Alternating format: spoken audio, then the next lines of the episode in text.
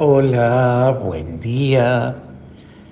Hoy la iglesia hace memoria de los mártires de Corea, Andrés Kim y Pablo Chong.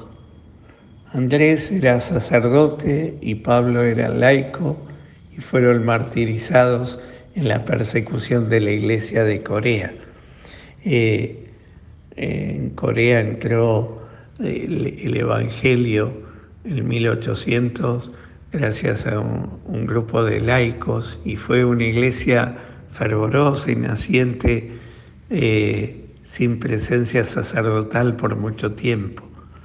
Y después eh, se introdujeron los misioneros franceses en Corea y anunciaron la palabra y después vino la persecución y el martirio de estos santos, no solo ellos dos como destacados, sino todos sus compañeros mártires. Y hoy la, liturgia nos, nos presenta el Evangelio de Lucas en el capítulo 8, versículos 19, 21. Jesús había adquirido fama, había anunciado la buena noticia, había curado a varios, había este, sanado a muchas personas y lo seguía la multitud.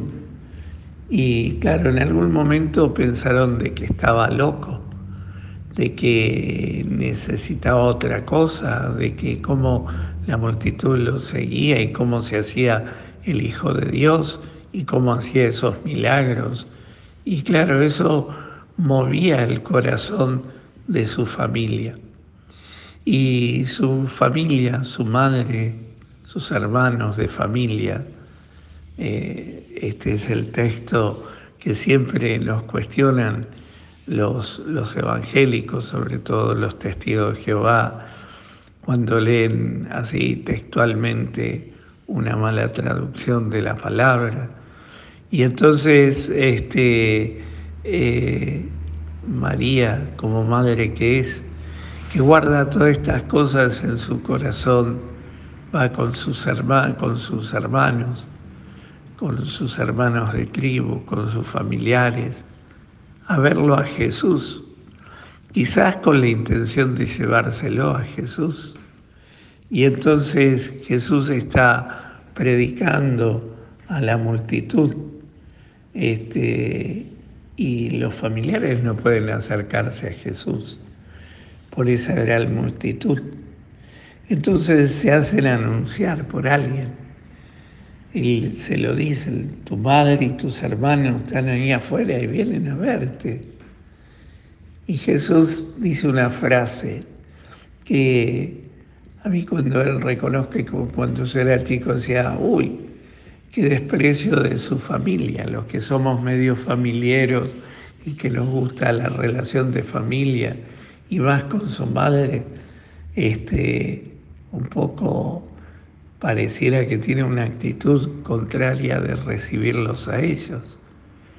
Y entonces Jesús que dice, dice, eh, mi madre y mis hermanos son aquellos que escuchan la palabra y la ponen en práctica. Ayer decíamos ser luz, escuchar la palabra, y hoy para pertenecer a la familia de Jesús, para ser parte de la intimidad del Señor, para sentirnos parte de su, de su tribu y de su familia, sentirnos sus hermanos, es escuchar la palabra y ponerla por vida. Al contrario, no la desprecia María, porque si hay alguien que escuchó la palabra y la llevó a la vida, fue María, al punto tal que la palabra se hizo carne en su vida.